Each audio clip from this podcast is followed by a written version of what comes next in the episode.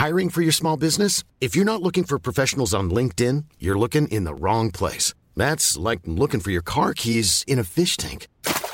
LinkedIn helps you hire professionals you can't find anywhere else, even those who aren't actively searching for a new job but might be open to the perfect role. In a given month, over 70% of LinkedIn users don't even visit other leading job sites. So start looking in the right place. With LinkedIn, you can hire professionals like a professional. Post your free job on linkedin.com slash people today. Ryan Reynolds here from Mint Mobile. With the price of just about everything going up during inflation, we thought we'd bring our prices down. So to help us, we brought in a reverse auctioneer, which is apparently a thing. Mint Mobile unlimited premium wireless. Ready to get 30, 30, bit to get 30, bit to get 20, 20, 20, bit to get 20, 20, bit to get 15, 15, 15, 15 just 15 bucks a month. So, Give it a try at mintmobile.com slash switch. $45 upfront for three months plus taxes and fees. Promo rate for new customers for limited time. Unlimited more than 40 gigabytes per month. Slows. Full terms at mintmobile.com.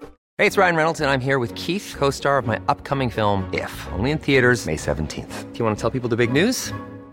All right, I'll do it. Sign up now and you'll get unlimited for $15 a month in six months of Paramount Plus Essential Plan on us. Mintmobile.com slash switch. Upfront payment of $45 equivalent to $15 per month. Unlimited over 40 gigabytes per month. Face lower speeds. Videos at 480p. Active Mint customers by 531.24 get six months of Paramount Plus Essential Plan. Auto renews after six months. Offer ends May 31st, 2024. Separate Paramount Plus registration required. Terms and conditions apply if rated PG.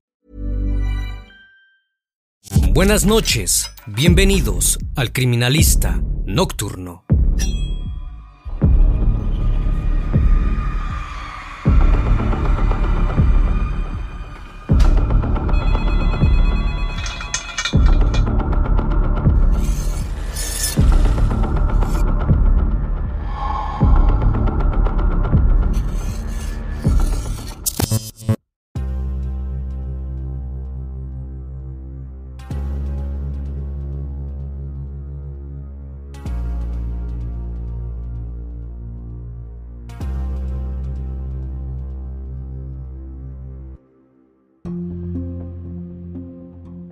Se acercaban las celebraciones de fin de año, cuando el 12 de diciembre de 2021 comenzó a circular un trágico anuncio a través de redes sociales que conmocionó a toda la ciudad costera de Ecuador Manta.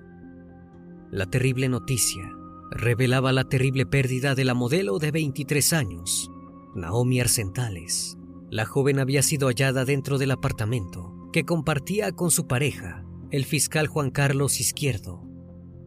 En cuanto las autoridades policiales se hicieron presentes en el lugar del hecho, se determinó que la causa de su fallecimiento se debía a una decisión voluntaria de Naomi, impulsada por un estado depresivo. No obstante, cuando la familia de la joven conoció los dichos de la policía, se desató una polémica que trascendió las fronteras de la ciudad y en menos de una semana escaló a nivel nacional. Pues para ellos era inconcebible que Naomi decidiera quitarse la vida por su propia voluntad, ya que tenía muchos proyectos por delante, pero por sobre todas las cosas, lo que provocó aún más indignación era que las autoridades estaban omitiendo un detalle importantísimo para la investigación. Tan pronto se conoció el terrible suceso, comenzaron a salir verdades a la luz de testigos directos que afirmaban que Naomi era víctima de violencia psicológica y física por parte de su pareja. Las redes sociales y los medios de comunicación fueron un canal fundamental para que la familia Arcentales denunciara las numerosas irregularidades que se presentaban en la investigación, mientras que el poder del fiscal por sobre la justicia guiaba el caso a un inminente carpetazo y que miles de personas se unieran para evitarlo. El criminalista nocturno. Naomi Arcentales nació en abril del año 1998 en la capital ecuatoriana Quito, pero creció en la localidad de Pedernales, de donde eran originarios sus padres, Sara Sabando y Ray Arcentales. En total fueron tres las hijas que concibió el matrimonio. Años más tarde, decidieron trasladarse a la ciudad de Manta, ubicada en la provincia de Manabí, donde Naomi finalizó el bachillerato en el año 2017. Cuando las tres hijas del matrimonio habían crecido, Sara y Ray tomaron la decisión de no continuar con la relación. Para ese entonces, Naomi comenzó una carrera dentro del modelaje para garantizar que nunca faltara el dinero en su hogar. Sin embargo, aunque ese era su plan en el presente, tenía otro mucho más grande para su futuro. La joven soñaba con retomar y finalizar sus estudios universitarios para recibirse de abogada y de esa manera trasladarse a otro país. Uno de sus mayores deseos era que sus hermanas y su madre pudieran acceder a una mayor calidad de vida en otro lugar. No obstante, el proyecto se aplazó cuando alguien nuevo apareció en su vida. En el año 2020, Naomi conoció a Juan Carlos Izquierdo, un abogado casi 10 años mayor que ella y oriundo de la ciudad de Puerto Viejo, que había llegado a Manta tras convertirse en el fiscal de la provincia. Previamente, Naomi había estado en pareja durante tres años con un empresario, con quien además había llegado a hacer planes para casarse. No obstante, el vínculo entre ellos se rompió antes de tener lugar la boda. Luego de transitar y recuperarse de la ruptura, amigos en común le presentaron a Juan Carlos, de quien se enamoró rápidamente, y ambos decidieron iniciar una relación sentimental. En poco tiempo, Ambos decidieron convivir en el departamento del piso 13, que Juan Carlos había adquirido en un lujoso edificio, dentro de una de las zonas más destacadas de la ciudad. Todo marchaba bien para la nueva pareja, a través de las fotos que compartían en sus redes sociales. El mundo fue testigo del amor que se tenían y que los unió por más de un año. No obstante, puertas para adentro, la realidad de lo que sucedía en el piso 13 distaba demasiado de la felicidad que en la pantalla aparentaban. En la intimidad, solo ellos dos y amigos cercanos sabían que las cosas no iban nada bien en la pareja y que lo que había comenzado como amor pronto se convirtió en un círculo de toxicidad del que Naomi no lograba escapar. El sábado 11 de diciembre, Naomi y Juan Carlos salieron de fiesta con amigos a Level, una discoteca que se encontraba a unos 250 metros de distancia del apartamento donde vivían. En horas de la madrugada, la pareja y algunos amigos decidieron continuar con la diversión en el departamento del piso 13, como acostumbraban hacerlo en otras ocasiones. El after party se extendió hasta aproximadamente las 5 de la mañana, a pesar de que minutos antes Naomi se había retirado de la sala para encerrarse en su habitación luego de haber tenido una discusión con Juan Carlos, que los presentes presenciaron. Posteriormente, cuando los invitados dieron por terminada la noche y se retiraron del departamento, Juan Carlos se fue a dormir a otra habitación de la casa. Al día siguiente, cuando despertó, el hombre notó que Naomi no había salido aún de la habitación, pero decidió no buscarla porque creía que todavía dormía. Sin embargo, las horas pasaron, llegó la tarde y Naomi seguía sin dar señales. Entonces se dirigió a la habitación donde estaba su novia e intentó ingresar para despertarla, pero no pudo hacerlo. Advirtió que Naomi había cambiado la clave de acceso para que nadie la molestara. Preocupado por la situación, Juan Carlos pidió ayuda al conserje del edificio, quien finalmente encontró una llave que les permitió entrar a la habitación. Una vez dentro, se encontraron con una terrible escena. Naomi se hallaba sin vida, colgando del televisor por medio de un cable que le rodeaba el cuello. Enseguida, Juan Carlos Izquierdo llamó a las autoridades policiales y a los servicios de emergencia para que acudieran al lugar y se diera inicio a las averiguaciones pertinentes. Tras evaluar la escena, las autoridades interrogaron a Juan Carlos, la única persona que podía aportar algún dato el hombre les contó su versión de lo ocurrido la noche anterior y cómo ese 12 de diciembre se encontró con su novia sin vida dentro de su propio departamento. Aunque aún no tenían los resultados de las pruebas forenses, las autoridades labraron un informe policial donde se registró en detalle cómo se encontraba la fallecida y se adjuntaron fotografías. Para cuando las autoridades se retiraron del departamento del piso 13, la noticia ya había trascendido en toda la ciudad, al igual que el contenido del informe policial. Enseguida, la población supo que el documento se aseguraba que Naomi Arcentales había decidido quitarse la vida por encontrarse en un estado depresivo por un hecho que había ocurrido meses antes. Fue así como la familia de Naomi además de recibir el shock del trágico suceso, se enteró de una verdad oculta. Tras el fallecimiento de Naomi, comenzaron a salir a la luz varias situaciones oscuras de las que la joven había sido víctima y que había decidido mantener en secreto para no alterar a sus seres queridos. Lo más alarmante fue el descubrimiento de un terrible suceso que había ocurrido meses antes, precisamente el 21 de agosto de ese mismo año, en el que Naomi habría sido víctima de abuso en una fiesta a la que había sido invitada y que tuvo lugar en un edificio cercano al que ella habitaba. Allí, dos hombres a los que no había visto nunca antes hasta esa noche habían ultrajado a la joven, actuando en complicidad con un tercero, a pesar del dolor que le ocasionó lo que esos hombres le hicieron. Naomi decidió contarle lo ocurrido a su pareja. Entonces, la chica realizó la denuncia correspondiente a las autoridades policiales. Como parte del proceso, se realizaron pruebas toxicológicas y ginecológicas.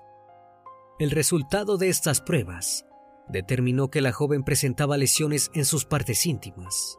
Además, se logró extraer material genético para ser sometido a más exámenes. Naomi también debió presentar su testimonio sobre lo ocurrido ante los profesionales de la psicología y trabajadores sociales, con el fin de conocer la verdad del hecho, hasta que finalmente el 6 de diciembre de 2021, declaró una vez más, en el marco de la audiencia, la cronología de los hechos y aportó los nombres de los responsables. En la causa, se vieron involucrados dos empresarios oriundos de la ciudad de Quevedo, quienes debían presentarse a una audiencia de formulación de cargos, prevista para el día 13 de enero de 2022. Sara Sabando y Ray Arcentales desconocían este proceso judicial que tenía a su hija como víctima de abuso.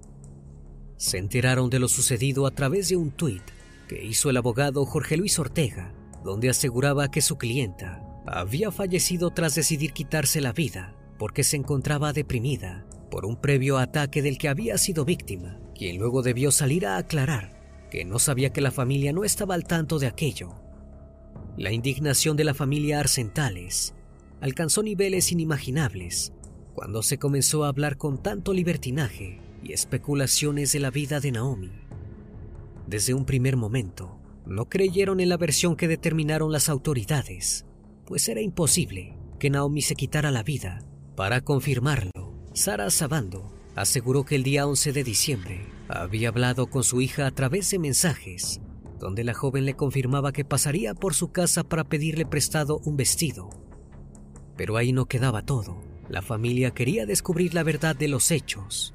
Costara lo que costara, en su interior, sabían que su hija en realidad había sido víctima de un crimen y que había elementos que los hacía sospechar de Juan Carlos Izquierdo. Estaban dispuestos a demostrarlo y aseguraban que tenían pruebas para hacerlo.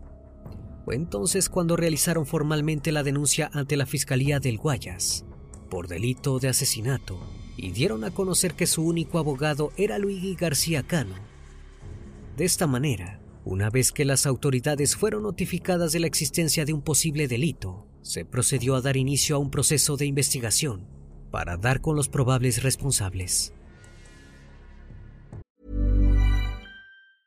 If you thought the only way to get a more defined jawline with natural looking results was through surgery, think again. Juvederm Volux XC is a non surgical injectable gel filler that improves moderate to severe loss of jawline definition and can help you achieve natural looking results with little downtime. Even better, this improved definition lasts up to one year with optimal treatment. No maintenance required. Improve jawline definition for a smooth, sculpted look with Juvederm Volux XC. For important safety information and to find a licensed specialist, visit juvederm.com. That's J U V E D E R M.com. Not for people with severe allergic reactions, allergies to lidocaine, or the proteins used in Juvederm. Common side effects include injection site redness, swelling, pain, tenderness, firmness, lumps, bumps, bruising, discoloration, or itching. There's a risk of unintentional injection into a blood vessel, which can cause vision abnormalities, blindness, stroke, temporary scabs, or scarring. Talk to a licensed specialist specialist to find out if it's right for you. Everyone knows therapy is great for solving problems, but getting therapy has its own problems too, like finding the right therapist, fitting into their schedule, and of course, the cost. Well, BetterHelp can solve those problems. It's totally online and built around your schedule. It's surprisingly affordable too. Connect with a credentialed therapist by phone, video, or online chat, all from the comfort of your home. Visit betterhelp.com to learn more and save 10% on your first month. That's BetterHelp, H E L P. El 13 de diciembre, la familia de Naomi se presentó en el Centro de Investigación Forense, donde se estaba llevando a cabo la necropsia pertinente para ver el cuerpo de la joven. Sin embargo, les fue prohibido el ingreso y lo único que obtuvieron de la visita fue un par de pendientes y collares que pertenecían a Naomi. El resultado del procedimiento forense confirmó que la causa del deceso se debió a un ahorcamiento y agregó que la joven no presentaba muestras de violencia en ninguna otra parte de su cuerpo. Ante este avance, la familia de la joven decidió tomar cartas en el asunto, puesto que creían que no estaban actuando de la manera en la que debían hacerlo. Aseguraban que no estaban teniendo en cuenta todos los elementos que habían podido observar en la escena. En primer lugar, afirmaron que cuando ellos llegaron a la habitación, donde habían encontrado a su hija sin vida, notaron que la joven presentaba moretones en las piernas y rasguños en sus manos. Además, no pudieron pasar por alto el nudo que tenía hecho el cable. Sara Sabando agregó a este argumento que Naomi ni siquiera tenía la habilidad de hacer un moño en el cabello y que mucho menos tendría el conocimiento que se requiere para hacer un nudo marinero. Por otro lado, sus sospechas contra Juan Carlos incrementaron cuando notaron que el hombre no se presentó al funeral que se llevó a cabo para despedir los restos de Naomi. A medida que los días fueron pasando, fueron apareciendo cada vez más elementos que colocaban al sujeto como principal sospechoso. Thais Arcentales compartió a través de sus redes sociales capturas de pantallas de las conversaciones que Naomi y Juan Carlos habían mantenido durante los últimos días, donde la joven le recriminaba por haberla golpeado, dejándole marcas en su cara. Las respuestas insensibles del fiscal y pareja de la joven dejaban en evidencia que Naomi no solo sufría de violencia doméstica, sino que también era víctima de violencia psicológica. Esto pudo demostrarse no solo porque entre esos mensajes el hombre dejaba ver que responsabilizaba a su novia por el ataque íntimo que había padecido, sino que amigos y personas cercanas a la joven confesaron que el maltrato por parte de Juan Carlos era muy recurrente en la intimidad de la pareja e incluso a veces ante la presencia de testigos. Frente a estas evidencias, la familia de Naomi exigió a las autoridades que se iniciara una investigación por un crimen y que además se exhumara el cuerpo de la joven para ser sometida a una segunda necropsia. Pero en esta ocasión pusieron la condición de que se realizara por profesionales de Quito, ya que aseguraban que el poder que tenía Juan Izquierdo sobre la fiscalía, por ser parte del organismo, entorpecía la labor de los investigadores e impedía que se llevara adelante con transparencia. En los días posteriores, la familia continuó presentando pruebas de que el caso debía tratarse como un feminicidio y no como un deceso voluntario. En una conferencia de prensa, Sara Sabando, junto a su abogado Luigi García, mostraron fotos que se habían tomado en la escena del crimen, donde se podía ver a Naomi sin vida, con el cable alrededor de su cuello. En esa oportunidad, Sara argumentó que por la posición en la que se encontraba su hija, era imposible que se originara la fricción necesaria para que se produjera el ahorcamiento, ya que Naomi estaba sentada en el suelo.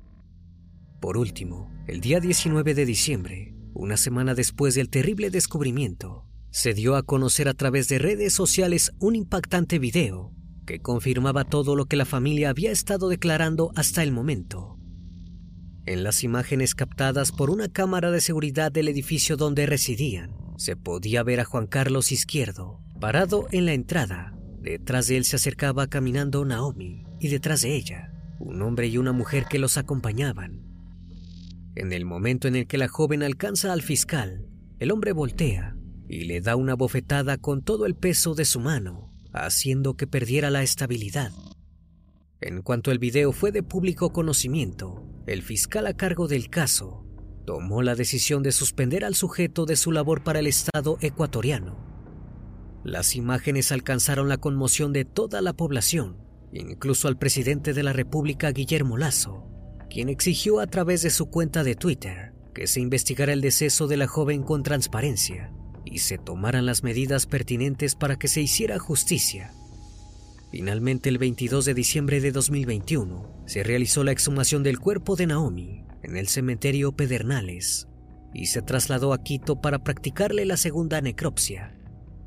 No obstante, los resultados del examen no se dieron a conocer públicamente para preservar la investigación y porque si bien Juan Izquierdo se pronunciaba desde el silencio, ordenó a las autoridades que tampoco la familia Arcentales pudiera hablar hasta llegar a una decisión.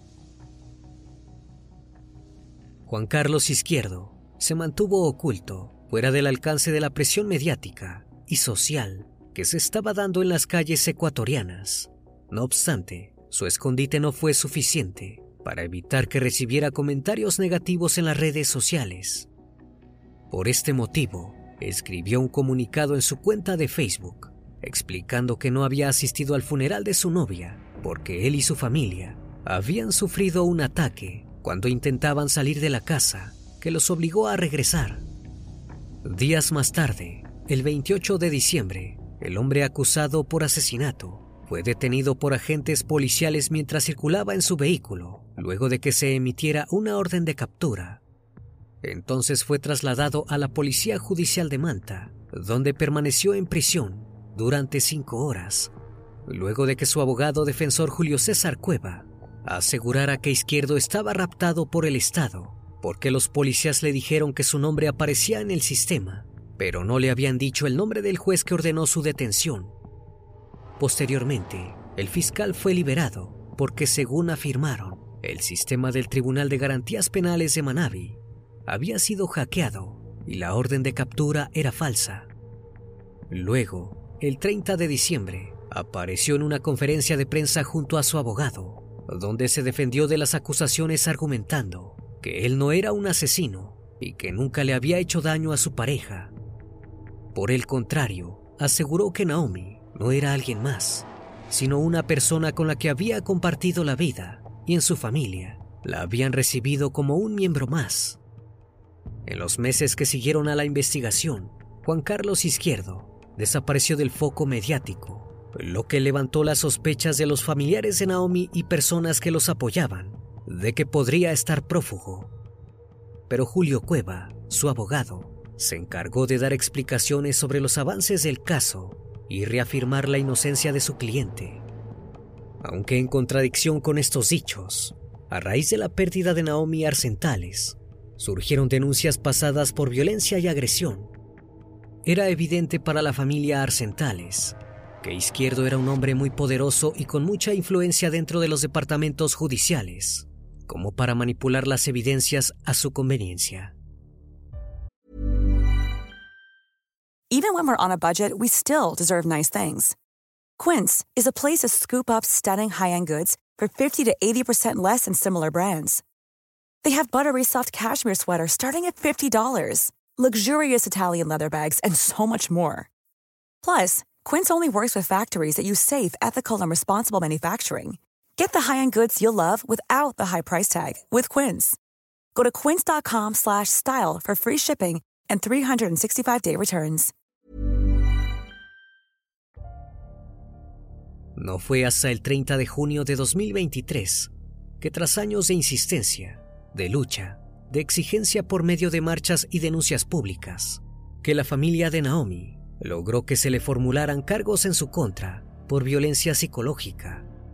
Aunque es apenas un mínimo avance, esperan que a futuro se le puedan imputar los cargos por violencia física y sobre todo por el crimen que creen cometió. En cuanto al proceso por abuso, en el que estaba involucrada Naomi antes de su fallecimiento, se llevó a cabo una audiencia el día 13 de enero de 2022, donde se formularon cargos contra los dos acusados de la agresión. El 10 de mayo de 2023, Uno de ellos fue declarado inocente, pero la fiscalía aseguró que apelará para obtener la justicia correspondiente. El caso de Naomi Arcentales se ha vuelto uno de los más emblemáticos del país ecuatoriano, al igual que el de Lisbeth Vaquerizo y luego el de María Belén Bernal, debido a la indignación que provocó en la población que la información fue manipulada en favor del probable irresponsable. Su familia asegura que no descansará hasta demostrar que Naomi Arcentales no se quitó la vida, sino que la perdió en manos de un sujeto violento y que no pararán de exigir que se le condene en nombre de la justicia. Una vez más, estimado público, agradezco su compañía. Gracias por brindar un espacio de su tiempo para conocer un caso más de este canal. Si aún no estás suscrito, te hago la cordial invitación a que lo hagas y formes parte de esta gran comunidad. Esto es El Criminalista Nocturno. Hasta la próxima emisión. Buenas noches.